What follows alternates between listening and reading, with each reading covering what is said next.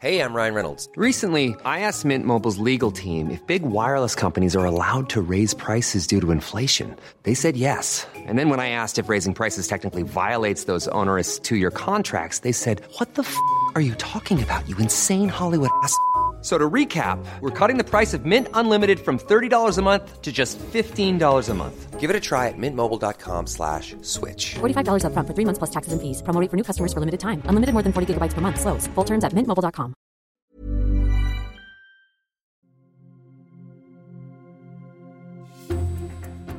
Quels sont les dessins animés qui ont marqué votre enfance? Quand j'ai posé la question autour de moi, j'ai été très surprise d'entendre en grande majorité des noms de dessins animés japonais. Goldorak, Jeanne et Serge, Princesse Sarah, Nicky Larson, Albator et d'autres. Parce que moi, à mon époque, quand j'allumais la télévision, je tombais très très rarement sur ces dessins animés. Et pourtant, quelques années avant, ils dominaient le petit écran. Alors pour ce dernier épisode de notre série Club dessin animé, on va faire un petit retour en arrière et essayer de comprendre qu'est-ce qui explique que les enfants nés dans les années 60, 70, même 80 ont grandi avec les dessins animés japonais et n'avaient pratiquement que ça sur leur écran de télévision? Pourquoi le secteur du dessin animé en France a longtemps été dominé par des productions japonaises? Pour répondre, j'ai interrogé le spécialiste français des mangas et des animés japonais, le journaliste Sébastien Abdelhamid. Je suis Jeanne Serrin, bienvenue dans Club Dessin Animé.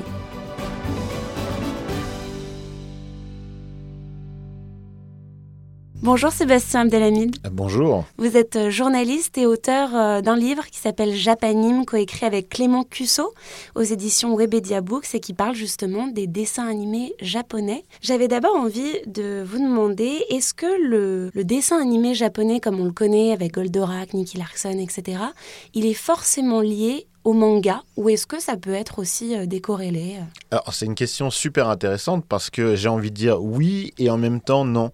Parce qu'en France, on a d'abord connu euh, les animés, donc les dessins animés japonais, avant de connaître le manga, puisque l'essor et la popularisation s'est fait d'abord par les versions animées. Maintenant, il est vrai que euh, beaucoup de ces grands succès sont d'abord des mangas adaptés par la suite en animé. Mais c'est pour ça qu'en France, on a une histoire un petit peu particulière quand on pense notamment bah, que ce soit Goldorak, Nicky Larson, Dragon Ball, euh, pour euh, ne citer que, on a d'abord eu la version animée. Le manga est apparu assez tard. Assez tard, c'est-à-dire On retrouve euh, des euh, parutions de premiers mangas euh, un petit peu édités de manière artisanale ou dans des fanzines, etc.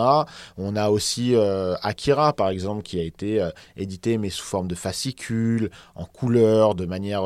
Enfin, voilà, c'était pas vraiment à proprement parler un manga comme euh, on le connaît euh, aujourd'hui. Euh, Dragon Ball a été un des premiers mangas édités à, connaître un, vrai succès, mais c'était après l'animé. On a eu toute cette vague-là, Ranma 1,5, etc. C'est vraiment là où il y a un début, mais c'est après l'explosion des, euh, des, animés japonais, euh, notamment dans le Club Dorothée, mais pas que. c'est là où on va connaître une distribution et une édition du manga qui va vraiment s'accroître.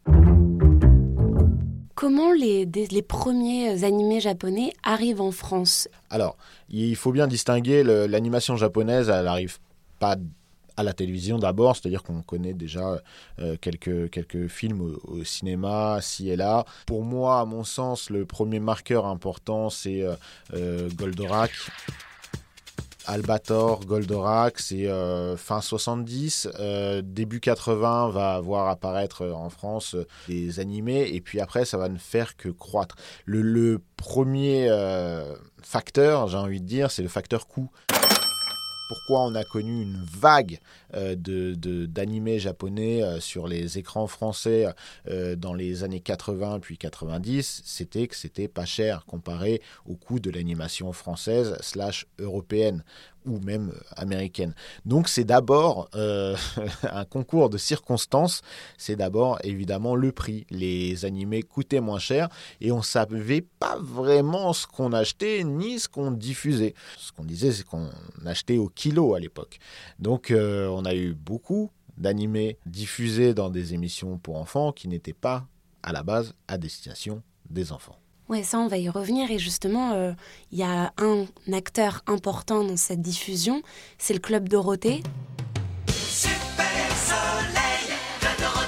Est-ce qu'on peut expliquer le rôle qu'a eu le Club Dorothée dans cette euh, émergence? Oui, bien sûr. Alors, euh, vraiment, le Club Dorothée n'est pas le premier diffuseur. hein. Avant, Dorothée était euh, sur une autre chaîne que TF1, mais euh, il y avait de l'animé sur la 5, mais le déclin de la 5 va permettre au Club Dorothée de récupérer le catalogue de la 5. Donc il y a vraiment tout un contexte historique télévisuel qui fait que le Club Dorothée va vraiment être porteur euh, des animés japonais. C'était extrêmement important le Club Dorothée parce que euh, le temps d'antenne déjà était incroyable. Il faut savoir que quand TF1 ramène Dorothée sur la chaîne privée, c'est pour lui offrir un temps d'antenne qu'elle n'a pas euh, sur Antenne 2 à l'époque. Et ça va tout changer, c'est-à-dire que les enfants comme moi, hein, on va être véritablement bercés par le Club Dorothée le matin, l'après-midi, le samedi, le mercredi, tous les jours. C'était euh, parfois euh, jusqu'à 10, euh, 11 heures d'antenne par jour, ce qui est énorme, euh, c'est arrivé. Et dans euh, ce, programme euh, destiné à la jeunesse, et bien encore une fois, euh, le catalogue de la 5 qui contenait énormément euh, d'animations japonaises étant racheté par le Club Dorothée et euh, aussi un catalogue qui, euh, qui, qui se sont euh, euh, eux-mêmes euh, appropriés euh, et, et achetés euh, au préalable, eh bien, tout cumulé, ça faisait énormément d'animations japonaises, et donc ils diffusaient, ils diffusaient, ils diffusaient, pour notre plus grand bonheur, j'ai envie de dire, parce que c'est vrai que énormément de générations ont euh, découvert euh, l'animation japonaise via le club Dorothée. C'est pour ça que c'est quelque chose qui cristallise toujours euh, l'attention et, les conversations quand on parle d'animation japonaise, en France en tout cas dans les années euh, 90. Dorothée a joué un rôle prépondérant là-dedans. C'est un petit peu l'icône et le visage de ce que ça représente pour, pour plusieurs générations. Maintenant, encore une fois, je le rappelle, il n'y avait pas que le club Dorothée, mais évidemment, c'est une euh, pierre angulaire euh, pour la France. On a le club Dorothée, comme je le disais, qui reprend tout ça, donc qui va cannibaliser un petit peu tout ça. Et puis, on a l'émergence de différents programmes jeunesse. On a France 3 par la suite qui va proposer euh, euh, un programme pour contrer tout cela qui s'appellera les minicums, donc avec des petites marionnettes, euh, etc. Mais qui va pas proposer tant d'animés japonais que ça parce que il y a le succès du club Dorothée, mais il y a aussi le revers de la médaille. C'est-à-dire que le revers de la médaille, c'est que on va politiquement et dans les foyers français s'insurger un petit peu contre l'animation japonaise à la télévision. Une des raisons c'est parce que, comme je le disais au préalable, c'est que bah, certains programmes n'étaient pas du tout à destination des enfants. Donc effectivement, ça peut euh, paraître euh, parfois un peu violent, des scènes un peu limites, euh, un peu dénudées, etc. Donc évidemment, sorti de son contexte, ça peut choquer. C'est pour ça que d'ailleurs, certains comédiens de doublage sont un peu insurgés dans certaines séries pour faire une sorte de censure par le doublage pour adoucir le propos de l'animé, puisque en fait, on ne comprenait pas à l'époque euh, forcément ce qu'on doublait. Oui, justement, j'aimerais qu'on revienne sur cette euh, censure. Qu'est-ce qui, à l'époque, euh, choquait? Est-ce que tu peux donner des exemples? Et Oui, qu'est-ce qui a pu être, qu'est-ce qui a pu être modifié par justement ces doubleurs? Bah, les, les- deux plus grands exemples, c'est Nicky Larson et Ken le survivant. Donc euh, pour l'un, Nicky Larson, c'était euh, euh, des scènes avec des demoiselles où il allait dans un love hotel. Le love hotel a été remplacé en français par les restaurants végétariens. Donc on ne comprenait pas vraiment pourquoi il allait toujours manger dans un restaurant végétarien. Donc, donc voilà, ce genre de choses. Et dans Ken le survivant, c'était le... le et, même dans Nicky Larson, c'était, on avait des comédiens de doublage extrêmement talentueux et qui allaient euh, faire un travail très grandiloquent sur les doublages pour atténuer la violence. Donc c'était vraiment une censure euh, par le doublage, mais tournée vers l'absurde. Donc on avait des voix euh, complètement folles. Évidemment, tous les gens de ma génération se souviennent de Mammouth euh, dans, Nicky Larson. Vraiment des voix grotesques, mais pas dans le sens euh, péjoratif du terme. C'était voulu. En fait, le, Japon et nous, occidentaux, on n'a pas la même culture, donc il y a des choses qui sont vraiment différentes. Alors parfois, il y a des choses qui sont très choquantes pour nous, qui ne le sont pas pour eux. Oui, par exemple, l'hypersexualisation des corps féminins aussi, ça, a été euh, extrêmement euh, problématique. Maintenant, quand on regarde ça, on se demande comment on a pu montrer ça aussi à des enfants. Quoi. Oui, complètement. On parlait tout à l'heure des, des animés qui n'étaient pas forcément sur le club Dorothée, mais par exemple, si on prend Cobra, Cobra qui n'est pas du tout une œuvre destinée aux enfants. Moi, je l'ai découvert quand j'étais enfant, donc on a des femmes qui sont quand même assez dénudées, etc. Alors comme ça, on est le 25 décembre demain. On dit, petit Papa Noël, ça te dirait de passer me voir? Ça fait un bail qu'on s'est pas vu. Tu sais, comme d'hab, hein, j'ai pas besoin de grand-chose. Un joli petit brin de fille en bikini. Euh, correction, sans bikini.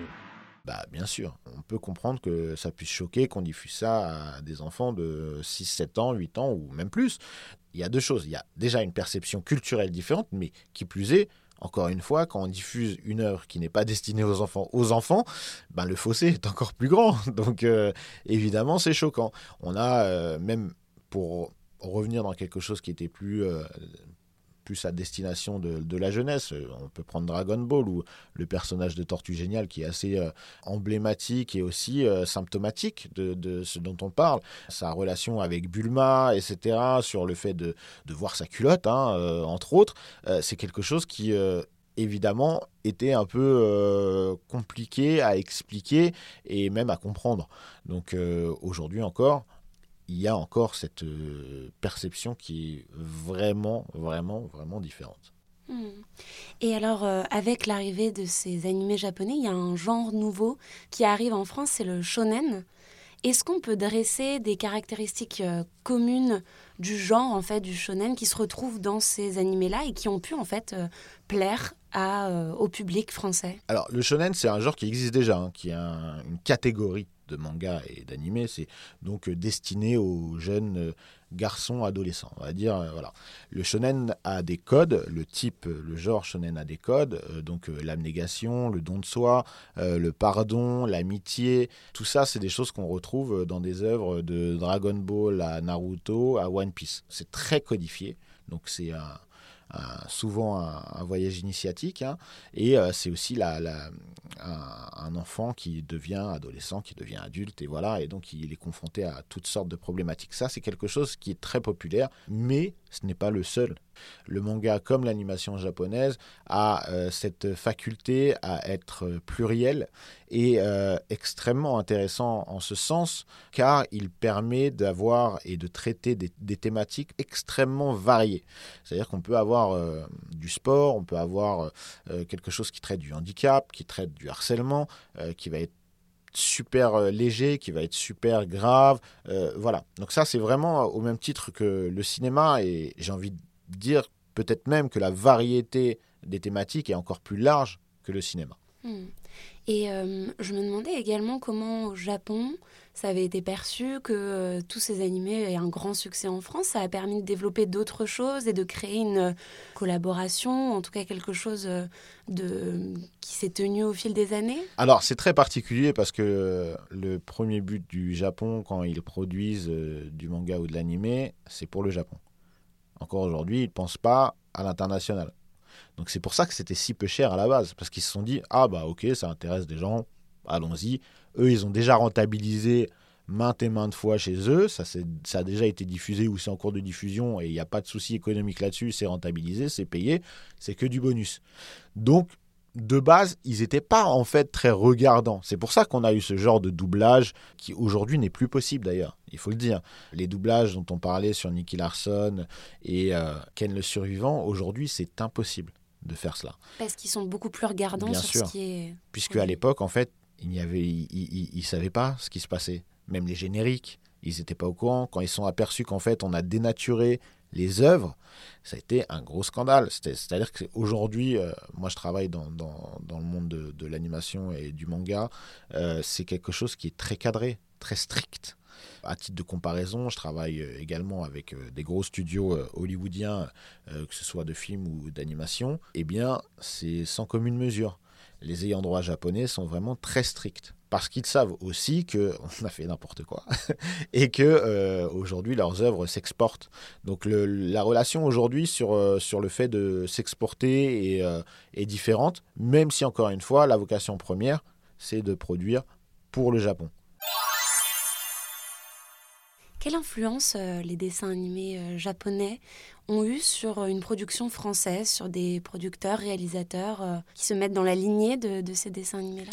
Bah, Il y a tout un tas de choses qu'on peut citer. Je pense que l'influence, elle a été déjà mondiale, c'est important, même si les États-Unis ont eu un train de retard par rapport à nous sur, euh, on va dire, les, licences fleuves, etc. Mais euh, si on prend des films comme Matrix, par exemple, il y a énormément d'influence dedans, notamment Ghost in the Shell. c'est incroyable. Il y a énormément de. Euh, euh, on peut prendre dernièrement euh, Creed 3 où Michael B. Jordan parlait du fait que les combats étaient inspirés de ceux de Dragon Ball, de Naruto. donc c'est une influence aujourd'hui qui. c'est vraiment. ça serait dommage de ne pas assimiler qu'aujourd'hui l'animation japonaise et le manga, je fais toujours le parallèle entre les deux parce que évidemment c'est connexe ça serait dommage de ne pas assimiler qu'ils font partie aujourd'hui de notre culture globale, de, notre socle culturel, au même titre que euh, euh, le cinéma. Euh, aujourd'hui, il faut compter avec l'animation japonaise, et c'est pas qu'aujourd'hui, parce que ce qu'on a décrit dans les années 80-90 comme un phénomène ne l'est pas, puisque aujourd'hui, on est 30 ans après, voire plus, et on a toujours une consommation accrue, on a des œuvres qui sont incroyables, et qui influence génération après génération. Aujourd'hui, maintenant, pour la génération d'enfants, est-ce qu'il reste encore des animés euh, japonais et est-ce qu'il y a autant d'influence qu'il y a pu avoir dans les années 90 Alors aujourd'hui, c'est vraiment différent, tout simplement parce que les programmes jeunesse à la télévision euh, n'existent quasiment plus de la manière dont ils existaient auparavant. Il y a des quotas de production, euh, que ce soit française, européenne, etc. Dans le même temps, sont développées des plateformes spécialisées et la consommation, de toute manière, n'est plus forcément télévisuelle. Malgré tout, euh, même si aujourd'hui, euh, je pense que l'animé n'est plus forcément distillé de la même manière à la jeunesse et à la vraiment aux enfants, eh bien on voit que toutes les générations, en fait, même les jeunes d'aujourd'hui, viennent euh, naturellement vers l'animation japonaise parce que c'est ce qui marche le plus. Aujourd'hui, euh, vous parlez, euh, on peut parler de l'attaque des titans avec une personne de 30-40 ans comme avec une personne de 15 ans. Et j'ai envie de dire que ces jeunes générations qui n'ont pas connu le Club Dorothée, donc la diffusion massive à la télévision sont même extrêmement curieuses de découvrir encore plus. Donc évidemment, ils regardent ce qui se fait aujourd'hui, donc euh, du Demon Slayer, du My Hero Academia, du One Piece, etc. Mais on peut voir que la consommation euh, d'animés un petit peu plus anciens est toujours très importante par les jeunes générations. Je, je suis vraiment, vraiment euh, pas inquiet pour le secteur de l'animation japonaise.